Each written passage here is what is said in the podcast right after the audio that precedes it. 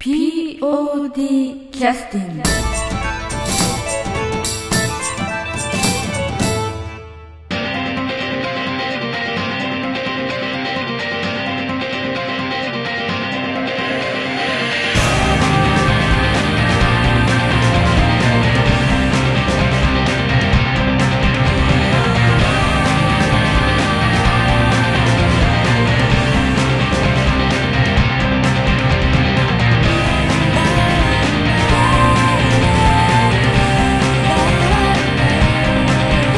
劇団 POD ポッドキャスティングです。この番組は富山県を拠点としたアマチュア劇団である劇団 POD のポッドキャストです。劇団員や関係者ミュージシャンやアーティスト他の劇団の皆さんにご出演いただきましてオリジナル制作の劇中音楽を交えていろんなお話をしている番組です。はい、えーそれでは劇団 POD のポッドキャスティングを始めさせていただきます、えー本日は、えー久しぶりなんですけれども富山県高岡市で、えーご出身でですね40年以上東京の方で俳優として第一線で活躍されています、えー一山紀章さんの配信をさせていただきます、えーその中であのここでですね、えー高岡市斉田にある、えー劇団 POD でも大変お世話になっておりますパン工房ブレッドのマスターから Facebook で、えー市山貴章さんの最新情報をご紹介いただきましたので、えー事前にお伝えしたいと思いますけれども市山貴章さんが出演されてらっしゃるドラマの紹介です、えー題名がですね「先に生まれただけの僕」ということで、えー日本テレビ系でですね10月の14日土曜日えーすで、にもう始まってるんですけども、えー夜の10時からスタートの、えー番組です、えー主演は櫻井翔さんの、えですね。で興味のある方はぜひご覧になっていただきたいんですけれども、えーそこの、えーっと Facebook の方にですねパンコードをブレッドさんのマスターからいただいてた Facebook の方に書かれていたところによりますと一山さんからのメッセージが入っておりまして、えーっと僕は喫茶店のマスター役でたまに背景で出ているだけです、えーちょっと話題になるドラマだと思いますのでということでご連絡なんかあったそうですね、えーまたぜひ興味のある方っていうのは、えーぜひご覧になっていただければと思います、えーさて、えー、市山さんはですね刑事物ですとか時代劇などに過去にも多くご出演されていらっしゃいまして、えーその中でもですね今回、えー以前のポッドキャストでも少し触れさせてもらってたんですけども、えー特に、えー私たちの世代ですね、えーアラフィフの人たちぐらいの世代からすると特に思い入れのあるですね日活ロマンポルノに、えー主演として出演されていたお話をお聞きしております、えーちょうどですね、えーその頃は映画からテレビに完全に日本の映像ビジネスっていうのが変わりきった時期ぐらいでものすごくやっぱり日本の映画会社というのは厳しい時代に入ってきてましてでその頃今までの映画会社がやっぱりいろんなことをやらなくちゃいけないということで、生き残りをかけていろいろチャレンジをしてらっしゃったんだと思うんですね。そういった時代に日活という映画会社がロマンポルノっていうのを、えー打ち出して、えーしてたんですね。でその日活ロマンポルノっていうのは現在、えっと、いっぱいいろんなところでね活躍されているいろんな、えー監督ですとか脚本家ですとか、えー照明とか美術とかですねそれからもちろん役者さんなんかもすごくあのその若い頃に日活ロマンポルノで出てたっていう方も結構いらっしゃいまして本当後になってからですね、えー結構高い評価を受けているプロジェクトなんですね。まあ、今の若い方はね全然、えー特にあの30代から一家の方はご存じないかもしれないですけれども、えーそういう方がいっぱい輩出されたプロジェクトなんですねちょうどあの家庭内ビデオが出始めた昭和の時代っていうのはアダルトな映像っていうのはね、えー、ほにゃららな映像っていうのはね映画館で見るしかなかったんですね。あの今の方は信じられないかもしれないですけどもね。特殊な本当文化で、えーそういったあの映画ばかりやってる映画館というのも結構ありましたし、えー当然あの18歳 A 以上でないと見れないということでまあ私ではないですよ私ではないんですけれども、えー、っとやっぱりね若者はやっぱそういうのは見たいわけですよねだからあのつけ品へつけてねあのこう入ったとかねなんかそういうねいろいろこうお父さんとかおじいちゃんの帽子とか服を借りてね見に行ったとかねそういう話なんか結構笑い話で聞くことがあるんですけれども、まあ、そういった特殊な文化だったですね。でその中でもですね日活が作ってたプロジェクトのですね日活ロマンポルノっていうのはしっかりストーリーがあって今見てもね結構面白い作品が多いと思うんですね。えーと、今見ようと思うと DMM とかねネット配信とかで見れますのでぜひね興味のある方とはまたご覧いただければと思うんですけどもまたその中にあの市山さんがあの主演されてらっしゃったあの作品のねあの題名なんかも出るはずなのでそちらまた検索していろいろ調べていただいてもいいかもしれませんえちょっと長くなりましたけどもそれではえー、劇団 POD ポッドキャスティング今回は、えー、一山紀章さんの、えー、日活ロマンポルノに主演として出演されていたお話などをお聞きする面白いエピソードなのでぜひ楽しんでお聞きください。どうぞ。はい、えー、それでは POD キャスティングをあの始めさせていただきます。今日もあの一山紀章さんにお越しいただいております。こんにちは。よろしくお願いいたします。あの本当にあのなんて言いますかお話ししていただいていいのかなと思うようなお話なんかもお話しいただいておりましてあのリスナーの方は大変あのお喜びのご様子だというかお喜びお喜びはいいんだけど 僕は相当やばい話もしてるんじゃないかと思ってあのかなりあの、はい、あのマイナーなあの番組ですのでよかった。大丈夫あまり皆さん聞かないでください。で今日はあの前回のちょっと続きで、はい、ぜひちょっと個人的には興味があったんですけれどもその日活ロマンポルノという、はい、あのちょうど私どもの世代でしたらものすごくその映画館にもなかなか入れるようで入れないような世代だったところもあって、はい、実際にそこに出演されたりこう関わってらっしゃった方のお話をお聞きするというのは非常にこういう栄誉なことも、はい。ね、大変ですよ本当に、い、や僕最初あの、日活ロマンポルノってあただでただでギャラもらって女の子の裸を見てあのあの抱きしめて、はい、なんかなんかなんかすっごく幸せな仕事じゃないかと思ってました。その私もあの単純にそう思えるところもある。そうです、はい、そそういう皆さんの男性の皆さんに、はい、あのお答えしたいと思います、はい、えー、とにかくですね、地獄でしたね、うん、あの想像を絶するもう皆さんそうあの僕あ羨ましいなってみんな僕がそう当事者じゃなかったら羨ましいと思ったと思います、はい、で僕はやった。これまあ嬉しいなと思い思い思いましたけど、はい、ものすごい過酷でしたね。もうあのまなえ？どどういうどういう意味での過酷さ？いや肉体的に、はい、えーと、撮影いわゆる本番の撮影する本番っていうかあの用意スタートのその本番ですよ、はい。えー、時に。びっくりした。あの本番の本番じゃないですよ、はいはい、撮影の本番の時の時には、エアコンを全部切るわけですね。でにあの部屋の中でノイズを消すということですね、はい、ライトはついてる。ライトは照らされている。ものすごい暑い中まあ一応裸だから救いですよ、はい。えー、その中で腕立て伏せの状態でほとんど30分まあテストを入れて本番になだれ込むわけですけど。実際まあフィルム撮影ですのでえー、あのテストを何回か繰り返してこれでいいだろうということで撮ると。そうです、はい、でもうテストの間でもヘトヘトになるぐらい練習するわけですよ。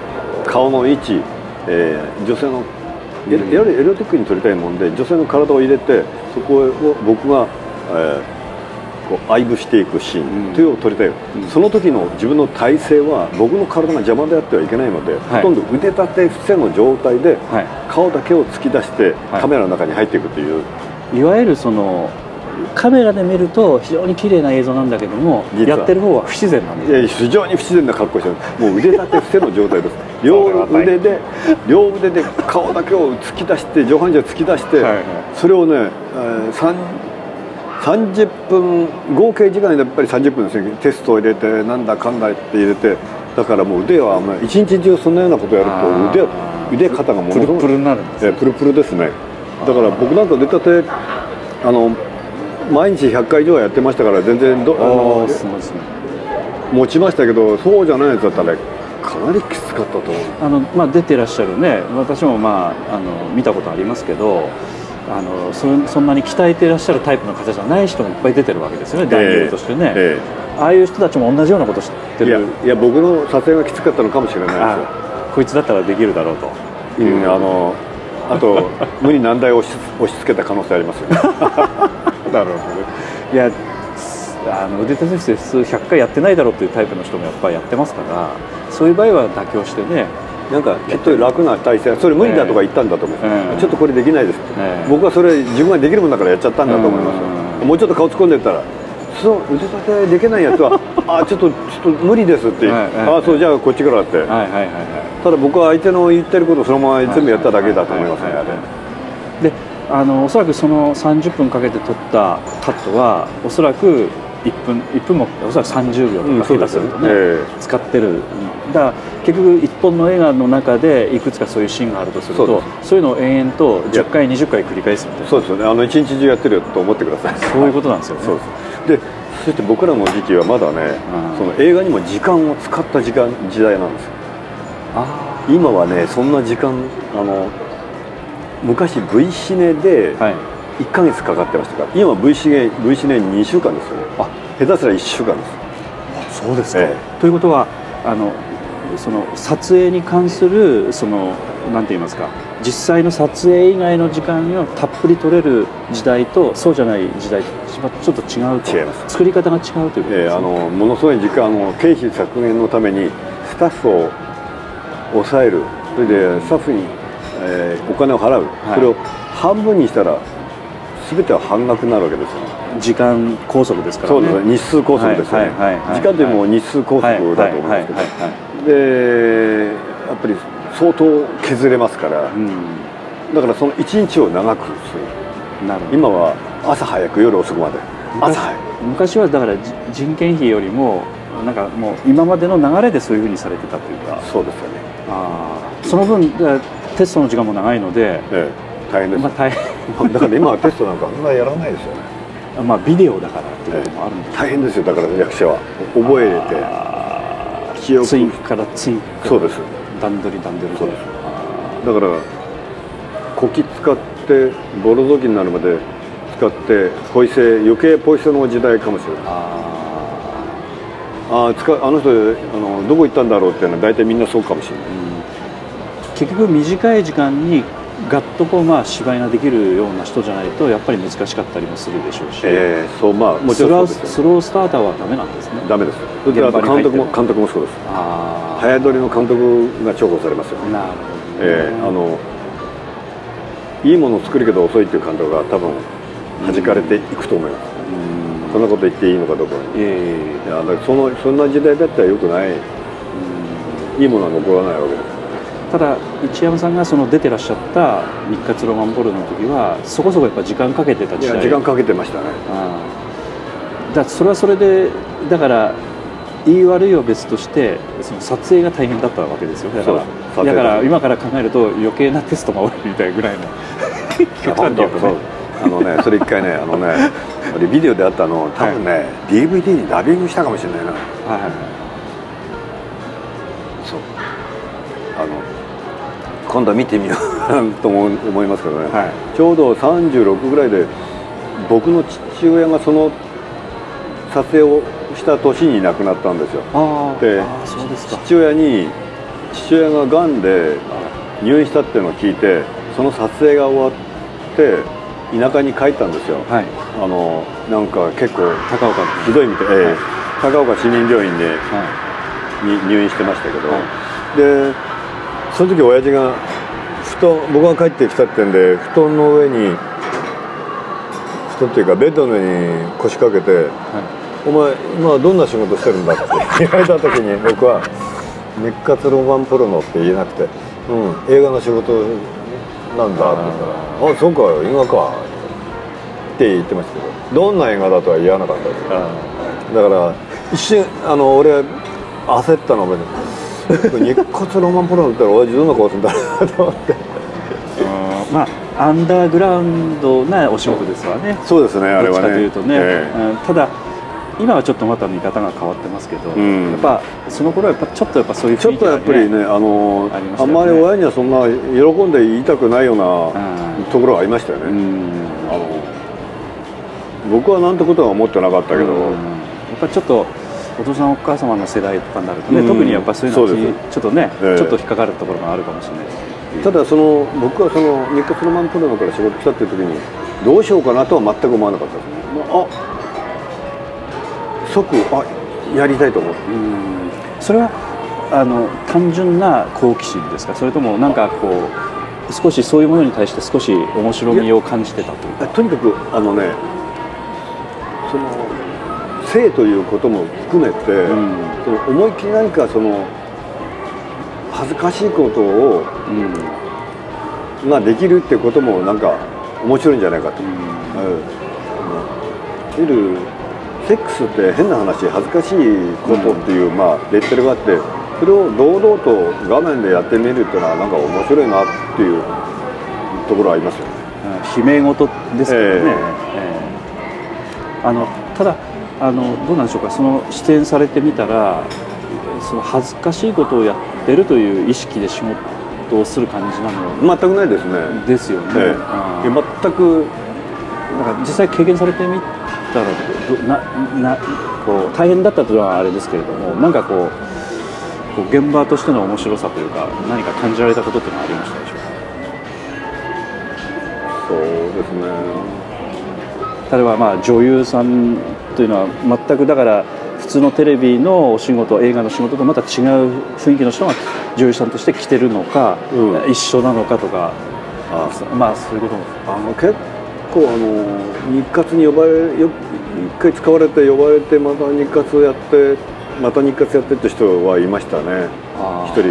やっぱり慣れたもんですよね。とってもやっぱりだからそのある意味やっぱりうまいうまかったですよね、うん。芝居がね、うん。あのそういうあのまあ性的なシーンのあの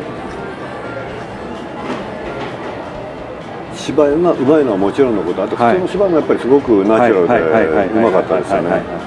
でやっぱりとてもあの魅力的な人も多かったですよね、あのやっぱ評価されてるのはやっぱそういうあのしっかりとしたそのお芝居も描けてるというかそのあのその日活ロマンポルノですね。芝居は厳しかったですよ。ああそうですか、ええあのねものすごい厳しかったですよ。あのアフレコの時なんか本当にあの散々叩かれましたからね。ああえあのいいわゆるあの撮影をした後に声だけを吹き込むというアフレコですよね。いやあの全く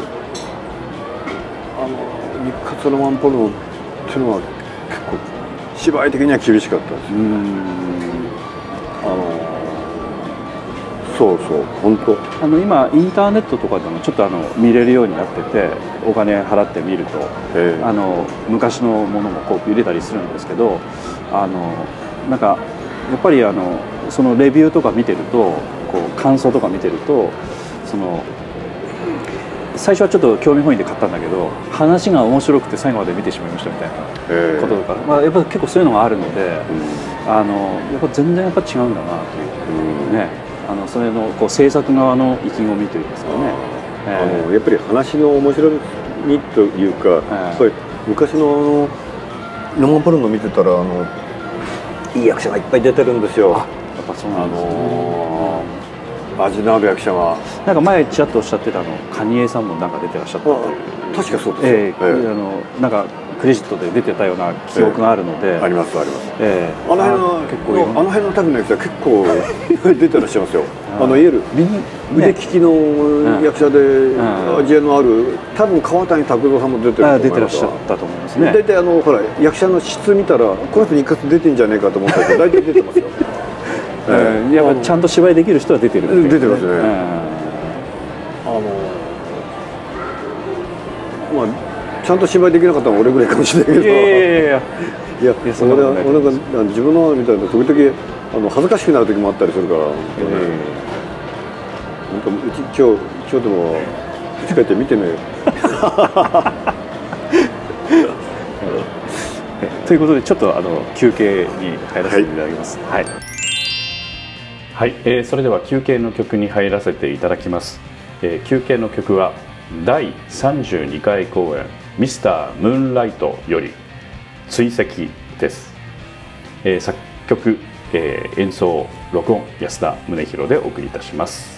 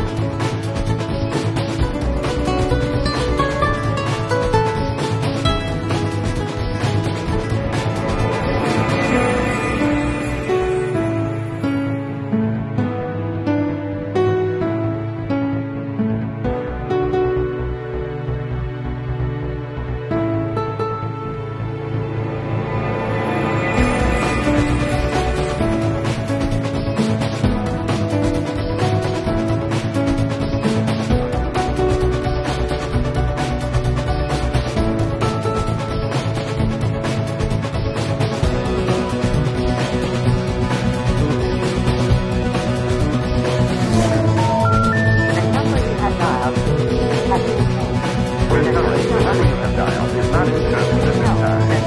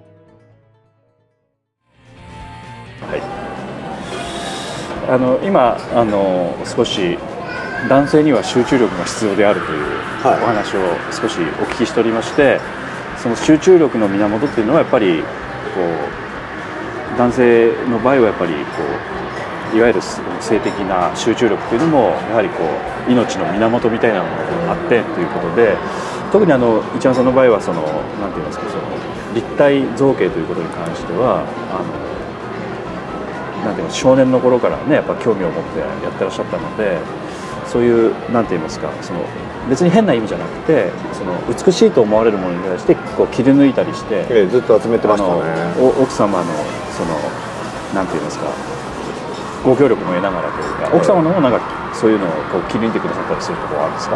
いやあのうちのおかみさん別にあのそういうものを見る機会はないんで別にとわざわざ切り取ってこれどうって言ってはくれませんが、はいはい。だから僕はだけど10代の時からやっぱりあの誰々のファンという女性ファンというのはいなかったんですよ。あのアイドルのファンだとか一切なくてはいはい。はいはい。ただえっ、と水着のあの写真とかうん裸の写真とかでもか綺麗だとかいう写真は部屋に貼ってましたね。うんうんうん。それはあのそのいわゆるその立体の造形としての美しさというか、でやっぱり美しいプロポーションそしてという意味でやっぱりいっぱいあの集めておこうと思ってましたよね。うん。だからそのやっぱり癖が相変わらずずっと続いてますよね。ああ。でもそれは先ほど言われたようにやっぱ集集中力とも絡んだり刺激を脳に与えるというか。あの若い頃は、はい。とにかく彫刻もやりたかったんで、はいはい。あのできるだけその女性の形っていうものを頭に焼き付けようとしたのは間違いないです。あで女性のいわゆる男と違う女性のその美しさを頭に叩きつけるために綺麗な女性の裸の写真とか水着の写真とかはいっぱい集めようとしましたよあね、うん。本当に。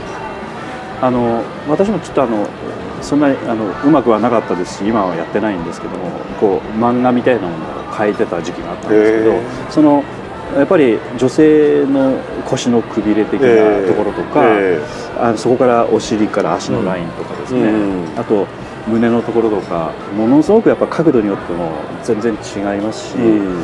ただやっぱり美しさっていうのはなんか一つの形があって、え。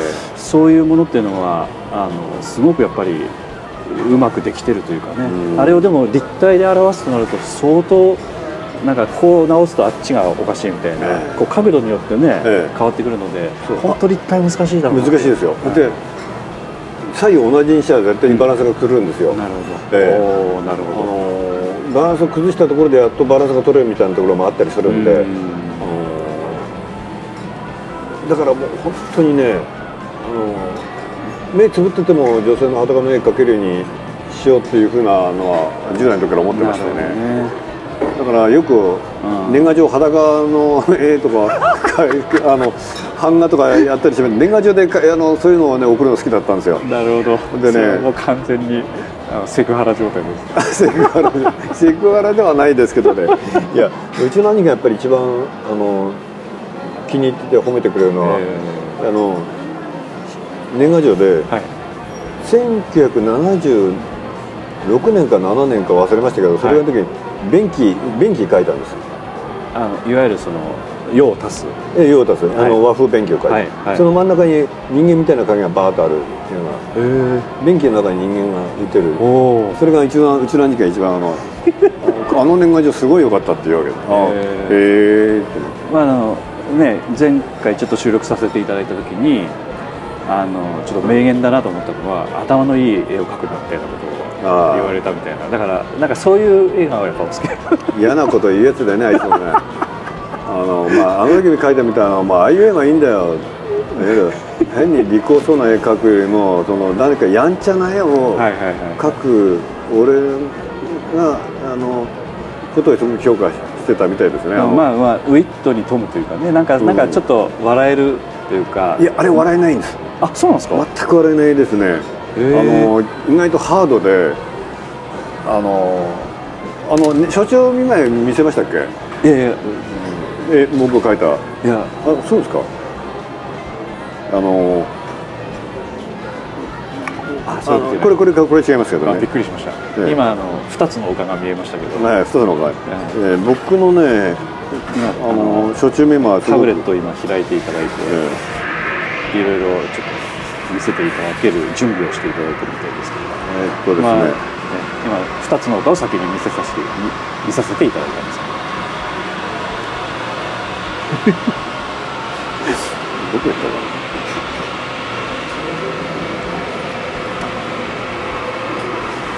あのあの1976年の年賀状にはその便いわゆるその便器の中に人がの影が映ってる。な人が流れてる流れてるという。それはなんかユーモアではなかったんですか？それはユーモアじゃなくてちょっとなんかあの辛辣な感じが強いですね。あのなるほど。あのブラックなユーモアみたいな？いやーいやもろもろ強烈な絵絵ですよね。だから相変わらずあのどっかのペンション行って便器の写真撮ってみたり、えーするわけですよね。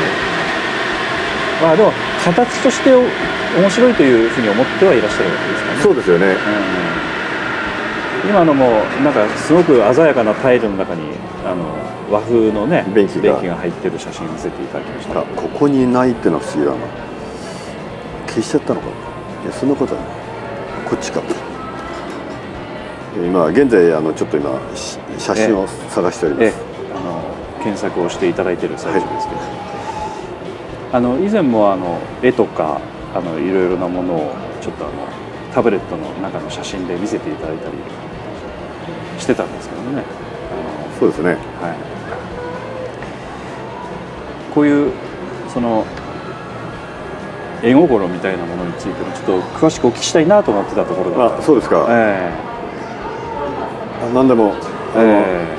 あることないことを言いますから、ええあの前見せていただいたあの彫刻としてはあのパイプのねはい。あの彫刻あの細かいまあ大きいのは作らないとおっしゃってたんですけどそれにしてもでも細かい彫刻をねされてらっしゃるなと思って、ええ。あまり細かい作業得意じゃないんですけどあの。でもあれすごい細かいですよね。パイプの先っちょの。そうです。はいもう二度とやりたくないと思う。やるたびにもう二度とやりたくないと思うわけですよね。今あのあの旅行代理店やってる人があのあはい。自宅あの店を畳んで自宅に店を構えたいっていうんで看板作ってくれって言われたんですけど今その看板作りに凝ってまして。あそれは看板のデザインですね。それとも看板デザインしてそれでそのまま僕が作ってあげるんですよ。看板というのはあの店の前に飾るっていう。ええみあの店というか自宅に飾る看板。つまりあ木木に穴開けて絵絵の具塗ってそして屋内看板屋うん屋外看板になる。そうなんですか。ええ。え。あのそれを調子乗って自分の作りたいようにつ作っちゃって、あのだから相手はあのあまりよるあのあえまさかこんなのを作ったって思われてるような、い。かもしれないという状況で相手のイエスのを待ってる状況なんですけどね、なかなか返事来ないとこ見るとあのどっか 海外の旅行でも行っているみたいで。ああちょうどお忙しい忙しい時期で、ね。ええ。今年最後の旅行に行ってるようなはいはい返事がないんでね。じゃあやっぱこれからの時期ねおいそ代理店の方はお忙しい時期そうですね。ちょうど年末ですからね。そうそうそう。は今こう言いながらね、えー絵をね探してるんですけどいはい。あの僕はね276ぐらいのえ？時に書いたね、初中見舞いの話。あ見見ませんでした？あのお見せませんでした？初中見舞い。いやーちょっとあのもしかしたらみあの拝見させてもらってると思います。タブレットの写真だけは見せてもらったんですけど。もしかしたらあの今あの、えー携帯電話の方の写真を検索してくださってるんですけど。そうなんですよ。はい。そちらの方はちょっとまだあの拝見してないかもしれないですねあこれね。はいこれねはい、はい反映してない22ぐらいですね。これまでこれいただくわけにいかないですか？いやこれどうやって？いや載せていただいて写メ写メで送っあ。私のメールアドレス。ああと後でああじゃあ、あちょっと待ってください。じゃあこれあちょっと待って。今あの一山さんの22歳の頃の写真の急にお見つけになりなりまして 見せていただいたんですけど、えーあのフェイスブックじゃなくてあのブログの方でもちょっとあの一山さんからおお借りしたというかあ出してもいいよというような若い時のねお写真で昔のあの友人で今亡くなってらっしゃる方の撮られたという。カメラマンでいらっしゃったんですかねその友人の方。えあのまあアーティストのような人なんですよ。あの絵を描いたり写真撮ったり版画彫ったりしてた人で、はいはいもう僕の大親友で田舎帰ったら必ず彼と会ってあの当時8時半って喫茶店があってそこでよく会ってお茶飲んだりしてたんですよね。ね僕の大事な友達だったんですが兄貴の同級生なんですけどね。あそうですか、えだけど僕も友昔からの友達なんですよ。あ不思議ですねあの僕はあの自分の兄貴の友同級生とあの、ーまあ、ちょっとやっぱあの大人びてたんですかね、まあ。えー何なのかよくわかんないですけどまあ、ちょっと探しながらお話をお聞きするのもちょっと申し訳ないんですけどあのあの写真っていうのはロロケはどこであのひび割れたなんか場所でね、あこれねう新港かなんかあっちの方行ったような富山ですか？富山ですよ。ええなんか外国みたいじゃないですかあれ。いや俺確かねええ新港みたいなところに行ったと思いますよ。あの間違いなく富山のだってそれ風見鶏の撮影してる時に戻ってきた時に守さんにええ撮ってもらったんですから、ああで彼はその自分の僕の写真をね焼き回して僕にくれてはい。フィルム捨てちゃったんですよ。これは原本残ってないんですそう残ってないんですよ。そういうやつなんですよ。そういうやつ。まあまあね。変わり者でね。そうですね。変わった男でね。あそうですか。富山ですか？富山です改めてちょっと見るあのまた見てみたいですね。あの、ええ。ええ。びっくりしました。はい、ああその写真ならねここにいくらでもあるんですけど、ね。はいはいその僕のあのそのむこれこれですよ。そうですそうです。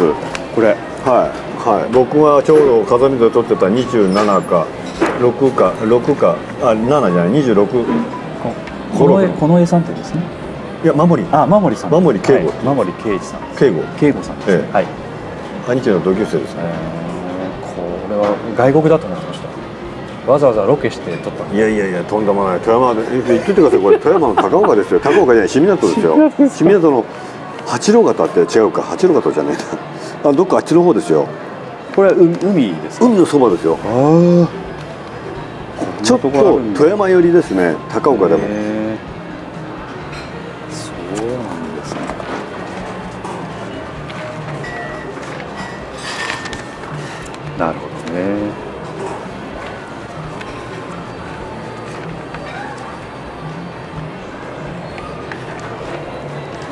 こちらは何の時の写真なんですか？このスこれはーツ姿の写真。これはね兄貴の会社のはいはい。朝霞商事っていうあのはい。ネクタイのはい。会社の、えーカタログの写真なんですよ。あでこっちにモデル本当のモデルさんがいて。ああ。でええモデルとして一山さんも協力されてらっしゃったんですそうです。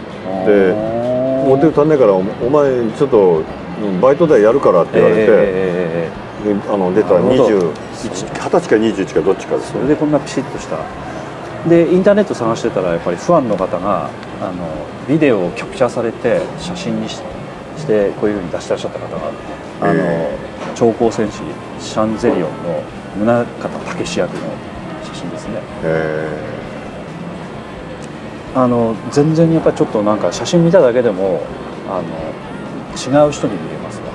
ー、うん。なんか完全になんか一山さんの聞かなかったらわからないかもしれないです。あうん。だからなんかメイクとかやっぱそういうのもかなり。全然メイクはそのままですよ。僕はあんまりほとんどメイクしてないからメイクなんて。たただ顔に動乱塗るだけですよ、うん、ただこう役作りというかね、ええ。雰囲気でやっぱ全然違うんだなと思ってね。あまあそうですね。あの結構あんまりこうあのこういう役はあんまりあのなかった役だったんで僕は楽しめましたよね。あのちょっと私見てないのであれですけどあのすごくあのなんて言いますか変わった役なんですよね。変わった役です。あのいわゆるその元締めみたいなあのちゃんと志を持って活動してる人なんですけど、ええ。お金がないみたいな役で。もうねバイトしながらあの国防長官やってるようなもんですそう。ですそう。そうう。いうすごい変な役で、そうそう。えだからあのえ すごいなと思って。ストイックでストイックで科学者でストイックで正義のあの地球を守ろうとしてるんだけどお金に。お金がなくてええ。せこいと。1円でもうるさいみたいな。そうやっぱりおかしいなと。こういうのは子供わからんだろうなと。わからないですよねこれね、え結構僕はこれは本当この仕事は楽しかった、本当に。こういうあのまああの砂利版というふうな、ねええ。言い方されてましたけどオファーとしてはやはりこうこういうのどうですかっていうようにあのやっぱマネージャーの方から話があったりするっていう感じですかね。えあのね、この時の時はなんか印象的でええ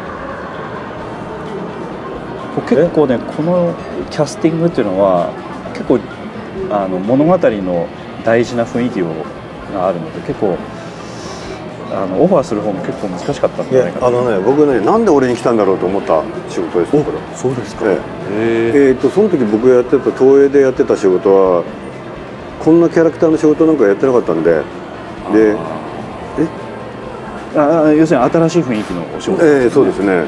あのえ何そんな仕事俺に来るの？みたいな感じでしたね、何を見たのか知らないけど、まあ、その前にはやっぱりほらあの生徒諸君っていうのをやったりしてたっていうのはあるかもしれないけどはいはい。東映で、はい。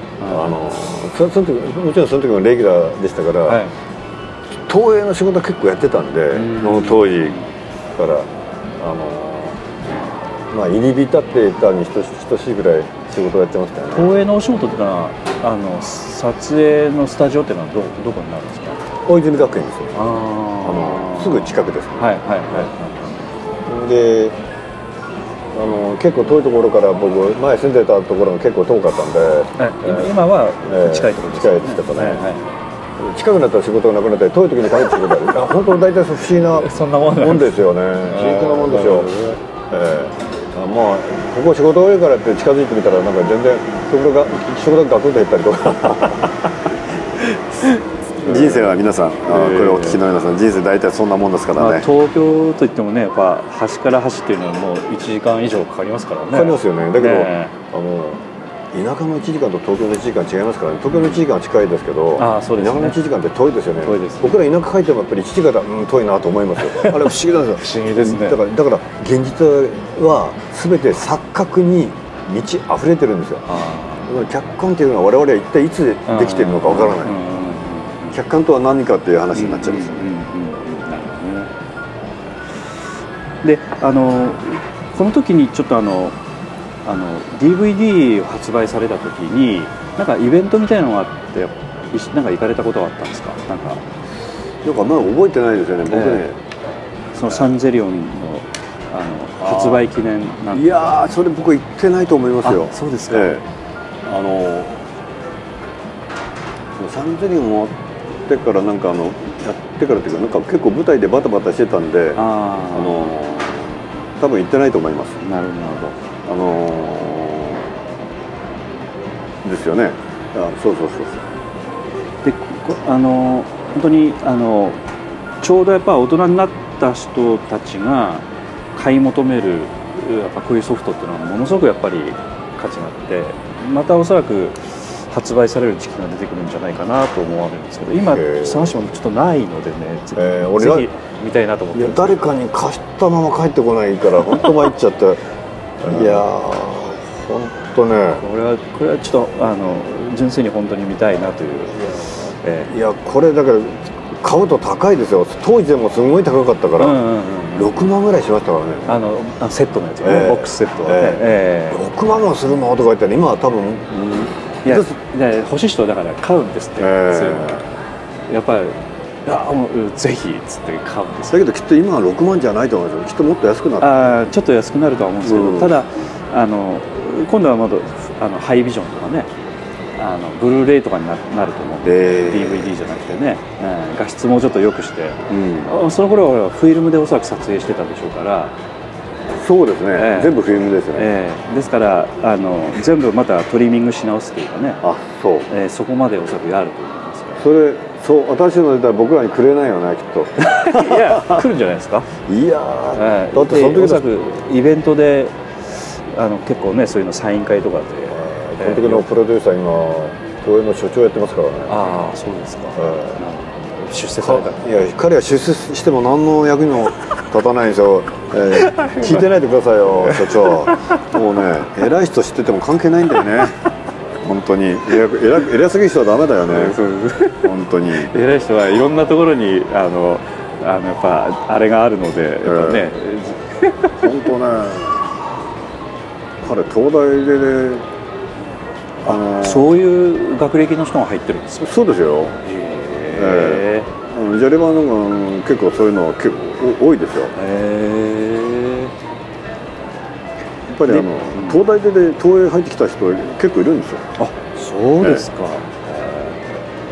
っぱり何か志すものがあるんでしょうかね。えーやっぱりあのね好き、うん。好きだからですよね、うん。でやっぱり監督になった人なんかうん「もうなんでお前東大出てここんだ」って言われたってね。そうでしょうね。結構あのなんか嫌味も多分言われたでしょうし、うん。ね、みんなほらいい大学行けなかったような連中結構来ますから、はいはいはい。で。ひがみはあるでしょ、はいはいはい。いじめられたと思いますよ、はい。東大で。僕の知り合いなんかストレートで入って東大一人でストレートで出てきてる人ですから、はいはいは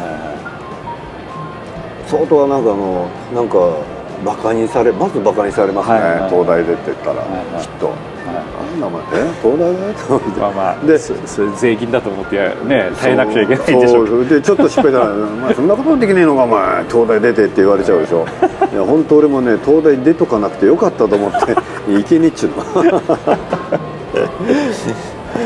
あのでちょっと次回ちょっとあのお話をお聞きしたいなと思ってたのは、え。あのいわゆるその飛行機事故を描いた映画のああ。話をちょっともうちょっと詳しくお聞きしたいなと思いましてあ。あのイチャオさんにとってはかなりあのエポックメイキング的なというかそうです非常にちょっとね記憶に残る、ええ。ーいわゆるその30代の記憶に残るお仕事の次のお仕事っていいますかね、うん。なんかちょっとその辺のお話をちょっとぜひお聞きできればと思うんですけど、はい、こういうのを見てるとなんか本当あの若い時の自分の意思がなんか伝わってきますね。あ本人本人が本人を見てるから余計そう思うのかもしれないですね。しなんかあの今スーツ姿のね自分のお写真をご覧になってね、えーなんか若い時の自分に会ってあのねあの、うん。ガンとガン飛ばしてるじゃないですけどね。あのみなんかお前生きてるのかってなんか見られてるような見てるような気持ちですね。複雑なね、あのピュアなやっぱ時代なのでいろいろ学んでねあの丸くなっていいところもあるんでしょうけどやっぱりちょっと反省すべき点もやっぱりあるんでしょうかね。劇団 POD ポッドキャスティングでは皆様からのメールをお待ちしております。劇団 POD のお芝居をご覧になった方はもちろん全くご覧になってない方からでもメールをお待ちしています。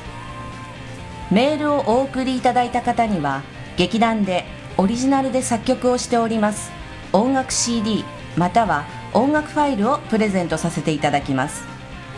メールアドレスはマスターアットマーク pod-world.com master アットマーク pod-world.com へ直接メールをお送りいただくか劇団 POD のオフィシャルウェブサイトの送信フォームからお送りいただけます。Google などで劇団 POD と検索してください。劇団 POD のオフィシャルページのトップ画面のインターネットラジオのリンクを開いてください。そのポッドキャストのページに番組へのメールはこちらからとリンクが貼ってあります。そちらからお送りください。もちろん Apple の iTunes ストアのこの番組のページのレビュー欄からの感想もお待ちしております。またオフィシャルページのトップページに Twitter と Facebook のリンクも貼ってありますので Twitter フォロー Facebook のいいねもお待ちしております。それでは次回まで。